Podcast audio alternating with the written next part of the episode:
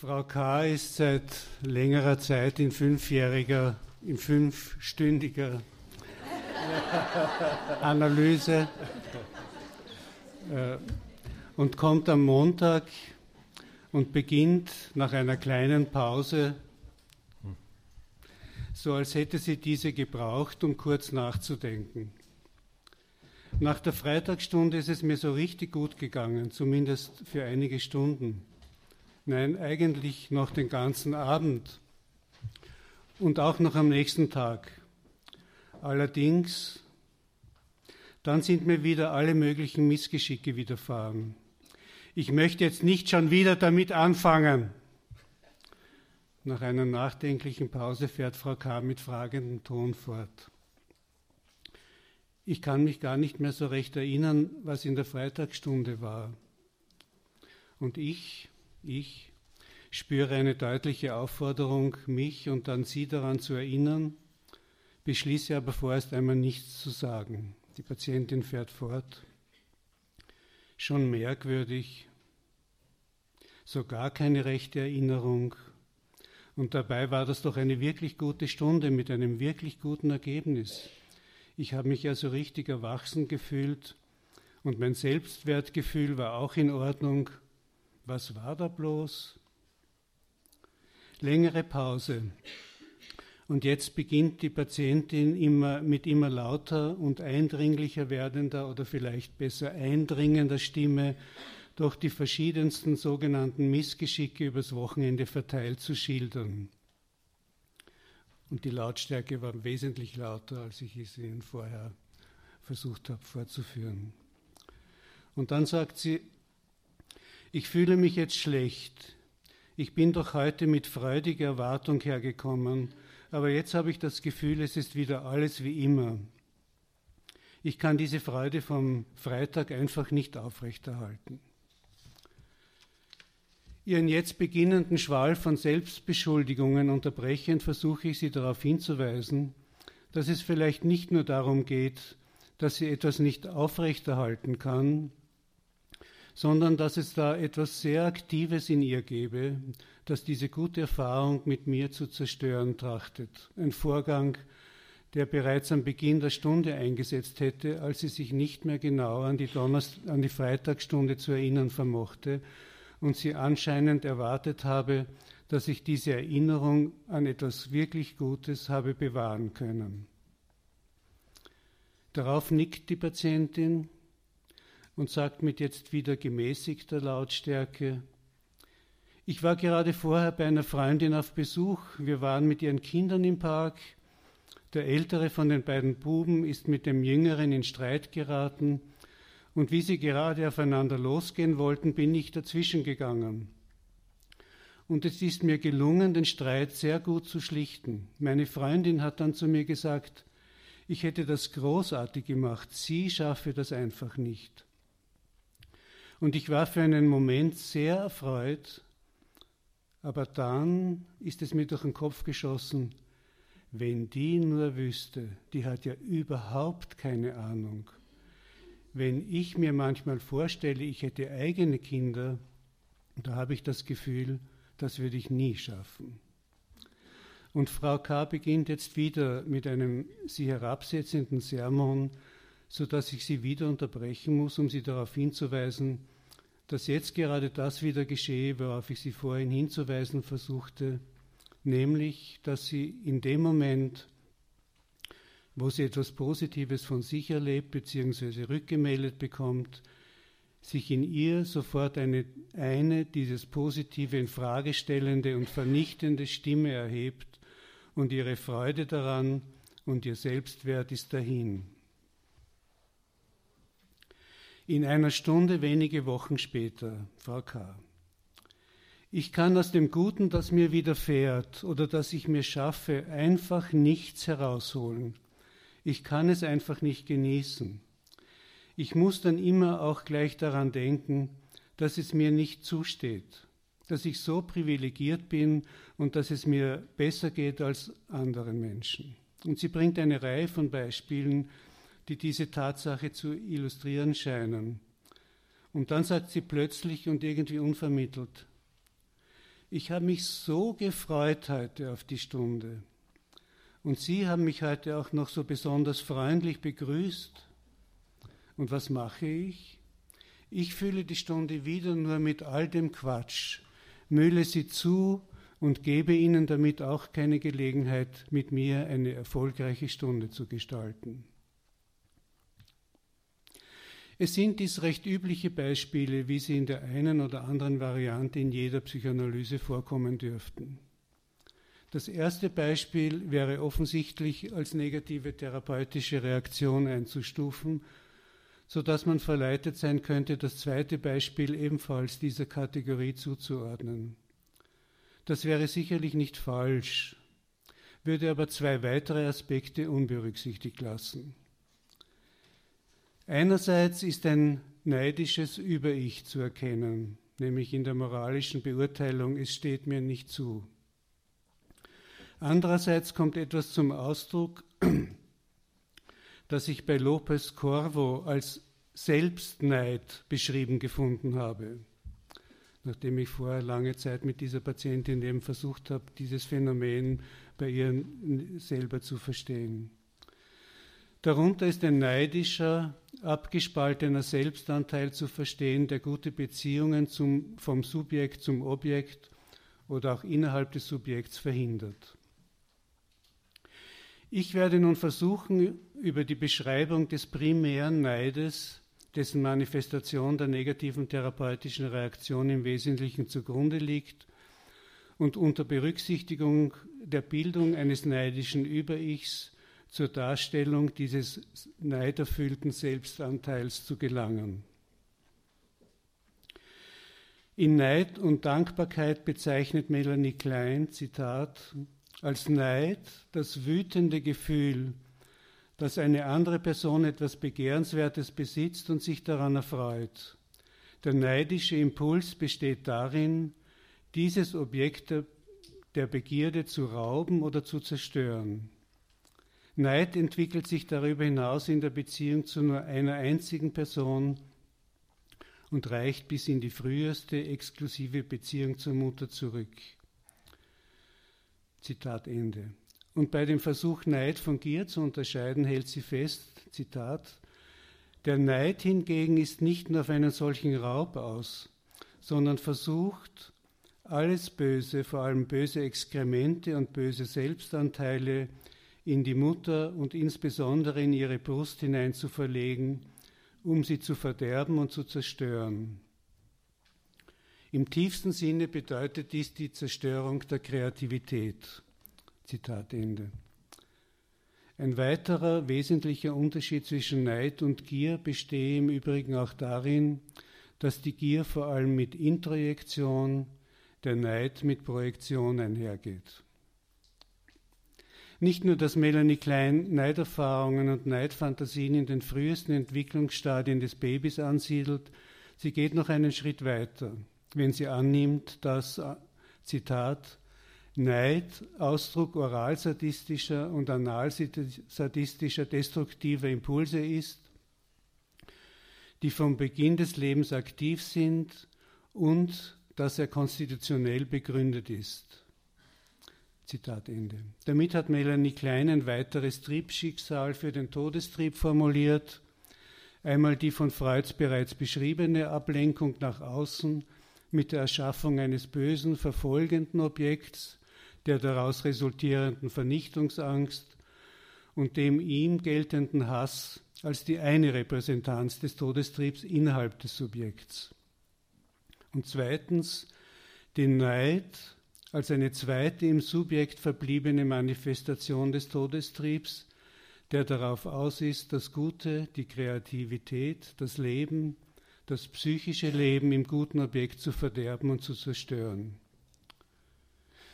Wie kann man sich das erklären? Wie ist das überhaupt vorstellbar? Wenn man von dieser metapsychologischen Annahme eines Triebdualismus Lebenstriebe versus Todestriebe ausgeht, ist es naheliegend, dass sich der Todestrieb nicht nur, soweit im Subjekt verblieben ist, als Hass und Aggression gegen seine projizierten Anteile, als Verfolger dem bösen Objekt also richtet, sondern dass er sich auch gegen das gute Objekt wendet. Melanie Klein hat für den letzteren Sachverhalt den Begriff Neid verwendet und um einer allzu leichten Verwechslung mit alltäglichen, noch dazu bewussten Neiderfahrungen vorzubeugen, von einem primären Neid gesprochen. Zitat Dieser primäre Neid stellt das größte Hindernis bei den Versuchen, das ist kein Zitat das ist von mir, stellt das größte Hindernis bei den Versuchen des sich entwickelnden Ichs dar, durch primäre Staltungs Spaltungsprozesse das Fortbestehen einer guten Brust abzusichern und damit die Möglichkeit zu schaffen, diese gute Brust als einen unentbehrlichen Baustein für das sich entwickelnde Ich zu introjizieren und gleichzeitig mit dieser Introjektion ins Ich auch ein gutes inneres Objekt zu errichten. Die Darstellung allerdings der Realisierung dieser Präkonzeption eines primären Neids betont, klein betont immer wieder den konstitutionellen Charakter dieses Neids und die damit verbundene große individuelle Variabilität bereitet auch Klein einige Schwierigkeiten. Bei den von ihr angeführten Beispielen spielt dann doch die Frustration als auslösender Faktor eine wesentliche Rolle, sodass deutlich wird, dass primärer endogener Neid oder wie er auch genannt wurde, maligner Neid wie ein Atom zu verstehen ist, allerdings ein zentrales Atom bei der Konstituierung des unter Umständen sehr komplexen Moleküls bewusstes Neiderleben, wie es von Ron Britten gesehen wird. Wieder ein Zitat diesmal von Klein. Ein Element der Frustration durch die Brust muss aber unweigerlich schon in die erste Beziehung, die der Säugling zu ihr aufnimmt, eingehen, weil nämlich selbst eine glückliche Stillsituation die pränatale Einheit mit der Mutter nicht vollständig zu ersetzen vermag. Zitat Ende. Echegoyen versucht dennoch zu zeigen, dass auch primärer Neid sozusagen in Reinkultur klinisch relevant ist. Zitat Neid erscheint als höchst irrationales Phänomen, insofern als er kein anderes Ziel verfolgt, als alles Wertvolle im anderen zu attackieren, einschließlich seiner Möglichkeiten, uns dieses Wertvolle zu geben. Und mit dem Neid einhergehend existiert eine spezielle Intoleranz gegenüber der Fähigkeit, die wertvollen Aspekte im Objekt anzuerkennen. Diese Intoleranz führt zu dem Paradoxon, dass dieselbe Sensibilität, die eine Wertschätzung des, der positiven Seiten des Objekts zulässt, sowohl diejenigen, die wahrgenommen werden, als auch diejenigen, die ihm durch projektive Identifizierung vom Selbst zugeschrieben werden, gleichzeitig Quelle unerträglichen Schmerzes ist. Zitat Ende. Hanna Siegal bringt diesen Aspekt des primären Neids wohl am prägnantesten auf den Punkt, wenn sie feststellt, Zitat, Geboren zu werden bedeutet für uns, mit dem Erleben von Bedürfnissen konfrontiert zu werden. Im Zusammenhang mit diesem Erlebnis gibt es zwei Reaktionsweisen und beide, wie ich glaube, sind ausnahmslos in uns allen vorhanden, wenn auch zu unterschiedlichen Anteilen. Die eine ist es, nach einer Befriedigung dieser Bedürfnisse zu streben, eine lebensbejahende Reaktion, die zu Objektsuche führt, zu Liebe und schließlich zu Sorge um das Objekt. Die andere beschreibt den Drang, das Bedürfnis und das erlebende, wahrnehmende Selbst zu vernichten, sowie alles, was wahrgenommen wird. Zitat Ende. Und nochmals Etchegoyen, in anderen Worten kann die Fähigkeit, die guten Qualitäten des Objekts wertzuschätzen, nicht als wertvoller Teil des wertschätzenden Selbst angenommen werden. Im Gegenteil, es ist ein Kennzeichen des Neides, dass diese guten Qualitäten des Objekts in eine Bestätigung der Minderwertigkeit des Selbst umgewandelt werden. Ein Zitat von Klein. Gerade die Mühelosigkeit, mit der die Milch fließt, weckt, auch wenn sich der Säugling durch sie befriedigt fühlt, seinen Neid, weil ihm diese Gabe so unerreichbar erscheint. Zitat Ende. Petot, der sich mit Klein besonders auseinandergesetzt hat, versucht das Atom primärer Neid in ein einfach strukturiertes Molekül der Neiderfahrung einzupassen. Er geht davon aus, dass es sich in der oralen Phase nicht nur um konkrete orale Befriedigung handelt, sondern auch um wichtige soziale Interaktionen, die die Mutter dem Baby ermöglicht und wodurch die gute Brust weit mehr ist als das Objekt eines Triebes im Sinne Freuds. Sie ist auch von Beginn an eine Art Partnerin innerhalb einer Objektbeziehung. Melanie Klein ist ja bekanntlich von ihrer Behauptung, dass rudimentäre Objektbeziehungen mindestens von Geburt an gegeben sind, nicht abgegangen. Und dementsprechend kann die Mutter somit Befriedigung gewähren und beim Säugling Dankbarkeit hervorrufen, ein Thema, das äh, Klein besonders beschäftigt hat. Oder sie kann sie ihm vorenthalten, sodass es zu den bereits beschriebenen Neidgefühlen und Neidreaktionen kommen kann wieder ein Zitat von Klein, dass das erste beneidete Objekt die nährende Brust ist, weil sie in der Fantasie des Säuglings alles besitzt, was er begehrt, sich aber ihren unerschöpflichen Milchstrom und ihre Liebe der eigenen Befriedigung vorbehält. Zitat Ende. Diese erste Form einer Triangulierung, nämlich Subjekt und Objekt, das etwas gibt oder nicht gibt, etwas, das im eigentlichen Sinn kein Objekt ist, eben Milch, Wärme, Beruhigung, Liebe und so weiter, wird sich erst später zu einer echten triangulären Situation weiterentwickeln, sobald Trennung und Getrenntheit so weit fortgeschritten sind, dass tatsächlich ein Subjekt und zwei Objekte existieren. Und damit wird Neid teilweise von Eifersucht abgelöst werden. Beto unterscheidet Neid als affektive Reaktion auf eine Frustration, die dem Baby durch das Vorenthalten einer oralen Triebbefriedigung zugefügt wird und dem begleitenden Ärger auf das gute Objekt, dem diese Frustration geschuldet wird, und Neid als Ausdruck omnipotenter, fantasierter Angriffe auf das frustrierende Objekt. Diese Angriffe wiederum, wie aus dem Zitat aus Neid und Dankbarkeit leicht erkennbar, bestehen aus zweierlei Intentionen.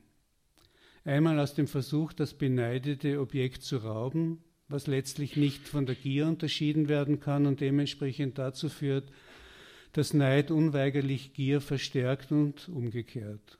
Und zweitens aus bösen projektiven Identifizierungen, durch die alles Böse in die gute mütterliche Brust hinein verlegt werden soll, bis sie selbst böse und schlecht geworden ist. Und gerade die Fantasie von einer idealen Brust, einer nährenden Brust, die alles besitzt, was der Säugling begehrt, die unerschöpflich und allgegenwärtig ist, gerade diese unermessliche Vollkommenheit, diese Quelle des Lebens selbst ist es, die so unerträglich werden kann, wenn eine ersehnte Befriedigung ausbleibt. Und es ist naheliegend, dass bei den projektiven Zuschreibungen an diese Brust auch Neid in das Objekt projiziert wird. Dadurch entsteht zunehmend ein böses und zwar neiderfülltes Objekt, das wiederum introjiziert wird. Diese Neid, dieses neiderfüllte böse Objekt erleidet im Innern des Subjekts zweierlei Schicksale.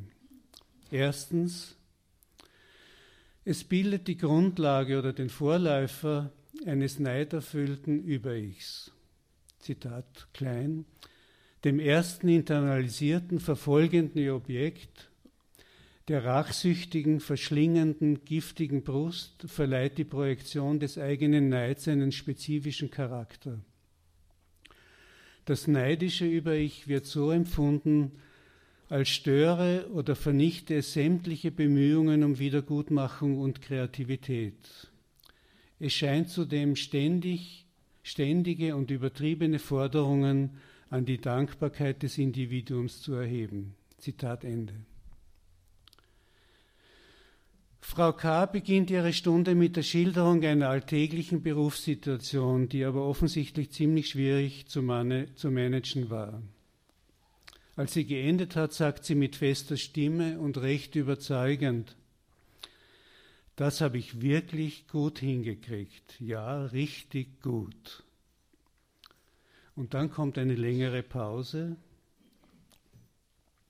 und ich fühle mich nicht unter Druck, etwas zu sagen, wie ich das bei Frau K. so gut kenne. Allerdings bei mir regt sich eine Andeutung eines Gedankens, der ausgedacht wohl gelautet hätte, jetzt bin ich aber neugierig, ob sie das auch wieder kaputt machen wird.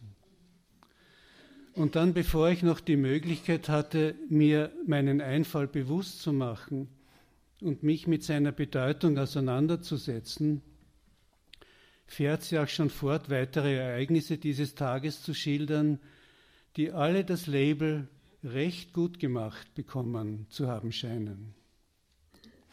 Merkwürdigerweise berührt mich diese Aufzählung, Aufzählung immer weniger. Ich fühle mich paralysiert, wäre zu stark. Jedenfalls wird mein Kopf immer leerer, bis mich dann Frau K. herausreißt, indem sie, jetzt ziemlich laut und immer lauter werdend, sich wieder zu beklagen beginnt, dass sie heute in die Stunde gekommen sei mit der Überzeugung, sie hätte endlich etwas Gutes über sich mitgebracht, habe das auch zu schildern versucht, da ich aber nicht darauf reagiert hätte, nichts gesagt hätte, muss das wohl schon wieder nicht das Richtige gewesen sein, schon wieder nicht gut genug, also schlecht und nicht brauchbar für mich und so weiter. Ich beeile mich, sie mit meiner Deutung zu unterbrechen, damit der Schaden, den ich angerichtet habe, nicht noch größer wird und sage, anscheinend bin ich jetzt, bin ich jetzt derjenige gewesen, der eine Möglichkeit einer guten Beziehung zwischen Ihnen und mir zerstört hat, indem ich nicht rechtzeitig reagiert habe. Und insgeheim bin ich auch ein wenig stolz, dass ich das so schnell mitgekriegt habe, was da vor sich geht. Frau K. nickt, vielleicht zustimmend, und sagt in einer schroffen Art, die ich von ihr gar nicht so kenne, jetzt hilft mir das auch nicht mehr. Und ich fühle mich zurückgewiesen und mich mit meinem Beitrag entwertet. Anders als bei Frau K. und mir, die wir uns in der Realisierung ihres pathologischen Über-Ichs abwechselten, kommt es bei den Patienten, die O'Shaughnessy in ihrer Arbeit schildert, zu einer Projektion dieses neidischen Über-Ichs in die Analytikerin und gleichzeitig zu einer Identifizierung der geschilderten Patienten mit diesem neidischen Über-Ich, wodurch, Zitat, eine analytische Situation entsteht, in der ein ich-zerstörerisches Über-Ich regiert, das keinerlei Moral besitzt und jede Verbindung die zwischen Analytikerin und Patient oder im Patienten selbst oder zur äußeren Realität hergestellt wurde, angreift. Zitat Ende. Und bei Bion heißt es, es ist ein Über-Ich, das kaum irgendein Merkmal, eines der Merkmale des Über-Ichs hat, wie es in der Psychoanalyse verstanden wird. Es ist Über-Ich. Es ist eine neidische Behauptung von moralischer Überlegenheit ohne irgendeine Moral. Es ist kurz gesagt das Ergebnis eines neidischen Abstreifens oder einer neidischen Entkleidung von allem Guten und ist selbst dazu bestimmt, den Prozess des Abstreifens fortzusetzen, der anfänglich zwischen zwei Personen stattgefunden hat. Das wichtigste Merkmal ist der Hass auf jede neue Entwicklung in der Persönlichkeit, als ob die neue Entwicklung ein Rivale wäre, der zerstört werden muss. Zitat Ende. Und jetzt komme ich zu, der, zu, dem zweiten Schicksal, den diese Introjektion dieses neidischen Objekts äh, erfährt. Wenn der Schatten des neidischen Objekts aber auf das Ich fällt und sich das Ich mit diesem Introjekt nur teilweise identifiziert und nicht wie bei der Melancholie eben ganz, und diese Identifizierung aus unterschiedlichen Gründen nicht integriert werden kann, entsteht ein neidischer Selbstanteil, der abgespalten und nach außen projiziert werden muss und bei gegebener Zeit als Symptom einer ständigen neidischen Selbstentwertung und Zerstörung guter Beziehungsmöglichkeiten zu sich selbst ebenso wie zu äußeren Objekten wieder zutage tritt. So konnte Frau K. nach erheblicher analytischer Bemühung, ihr diesen neidischen Selbstanteil bewusst zu machen, Vorher war sie sich dessen überhaupt nicht bewusst. Feststellen, dass sie aus all den guten Möglichkeiten gar nichts für sich herausholen, nichts wirklich genießen konnte. Beeindruckend waren jene Stunden, in denen sie ohne Unterbrechung und mit wiederum zunehmender Lautstärke und Erregung einen inneren Dialog zu Gehör brachte, und zwar so überzeugend, dass ich nach Schließen meiner Augen durchaus den Eindruck gewinnen konnte, es würden zwei Personen auf meiner Couch liegen. Die eine im ständigen Versuch, etwas Gutes für sich und an sich zu behaupten, und eine andere Stimme, und die war manchmal auch stimmlich zu unterscheiden, die ständig dazwischenfuhr und mehr oder weniger subtil versuchte, ihr das Gute madig zu machen. Das konnte bis zu einer schlichten negativen Bewertung der Qualität von Essensgenüssen gehen. Als ich in der Literatur nach entsprechenden Beschreibungen zu suchen begann, habe ich eigentlich nur einen Autor gefunden, nämlich eben diesen Lopez Corvo, der dieses Phänomen ausdrücklich mit der Bezeichnung Selbstneid einzufangen versucht hat. Ein Begriff, mit dem er selbst nicht zufrieden ist, weil er die Situation von Teilobjekten des Gespaltenen selbst eben nicht gerecht wird und der sich offenbar auch nicht durchgesetzt hat. Spilius stellt in ihrer kritischen Auseinandersetzung mit dem Lopez Corvos Buch Self-Envy, Therapy and the Divided World fest, dass es besser wäre, schlicht von Neid zwischen verschiedenen Selbstanteilen zu sprechen, statt einen neuen Begriff einzuführen und dass sie es schwierig findet, zwischen Selbstneid und Selbstvorwurf zu unterscheiden. Auch wenn es zutreffen mag, dass die in Lopez Corvos Buch geschilderten Patienten eher dem Typus derjenigen entsprechen, die am Erfolg scheitern und für die Freud ein unbewusstes Schuldgefühl verantwortlich gemacht hat, halte ich halte ich es doch für wichtig, zwischen unbewusstem Schuldgefühl, unbewusstem Selbstneid und mehr oder weniger unbewusstem neidischem Über-Ich zu unterscheiden. Frau K. nämlich kämpfte einen inneren Zwei-Fronten-Krieg. Einmal gegen ein neidisches Über-Ich, das gelegen, gelegentlich ausgesprochen inquisitorischen Charakter annahm und von ihr Bußen und Aufopferungen verlangte, die völlig verrückt zu sein schienen, für mich. Ihr erschienen diese Forderungen wie von Gott befohlen und die längste Zeit als ganz selbstverständlich. Zum anderen aber gegen einen neidischen Selbstanteil, der wie, wie ein Zwilling an ihr klebte und ihr alles vermieste und jede Freude zu vergällen versuchte. Spilius hat sicher recht mit ihrem Einwand, dass es oft schwierig ist, neidisches Über-Ich von neidischem Selbstanteil zu unterscheiden. Vielleicht ist es auch nur eine Frage der Definition. Ich möchte die neidischen Angriffe des Über-Ichs auf Inhalte beschränken, die sich auf Moral und Ideal beziehen, wie etwa, wie kannst du nur so selbstsüchtig sein?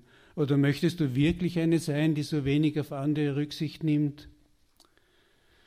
Diese Einwände könnten natürlich genauso gut von einem normalen Gewissen stammen und normalen Schuldgefühlen entsprechen.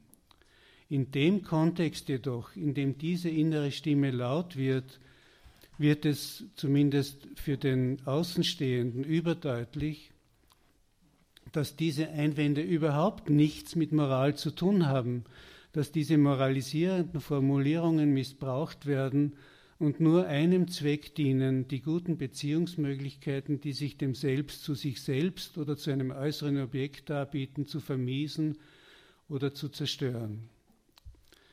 Das neidische Selbst erscheint weniger bösartig und bedient sich nicht moralischer Argumente, sondern findet schlicht in jeder, Haar, in jeder Suppe ein Haar, das ausreicht, um Freude und Genuss unmöglich zu machen. Ich glaube auch, dass diese Sichtweise behandlungstechnische Implikationen nach sich ziehen könnte. Es scheint nämlich wesentlich leichter zu gelingen, das neidische Über-Ich als solches mit Deutungen zu denunzieren und beim Patienten einen gewissen Abstand zu ihm zu erzielen, auch wenn das leider nur der erste Schritt sein kann auf dem leidvollen und möglicherweise für den Patienten auch gefährlichen Weg nach einem funktionalen, normalen Über-Ich. Ist das neidische Über-Ich direkter Ausdruck des Todestriebs, so ist das neidische Selbst in viel größerem Ausmaß auch libidinös besetzt. Offenbar hatte das beneidete Objekt doch etwas von seiner ursprünglichen Bewunderung behalten dürfen. Gerade diese Triebmischung von Lebenstrieb und Todestrieb scheint mir eine bessere Vorbedingung zu ergeben, eine Integration zu ermöglichen, die Spaltung aufzuheben und das Ich um diesen Anteil zu bereichern, auch wenn es viel schwieriger zu sein scheint, eine ich-dystone Haltung zu diesem neidischen Selbstanteil zuerst einmal herzustellen. Neid im Alltag ist ein universales Phänomen, und begleitet oft auch den Ausdruck von verhaltener Bewunderung. Zum Abschluss möchte ich die Fabel vom Hund und seinem Schatten von Aesop nacherzählen. Und die geht so. Als ein Hund mit einem Stück Fleisch im Maul einen Fluss zu überqueren sich anschickte, sah er, wie er glaubte, einen anderen Hund unter Wasser im Begriff dasselbe wie er zu tun. Keinen Augenblick zog er in Erwägung, dass, dieses, dass dieser das Abbild von ihm selbst hätte sein können. Aber aus der Gier heraus, beide Stücke zu bekommen, schnappte er nach dem Schatten und verlor beide Fleischstücke. Das eine, weil es gar nicht existiert hatte, das andere riss die Strömung fort. Danke.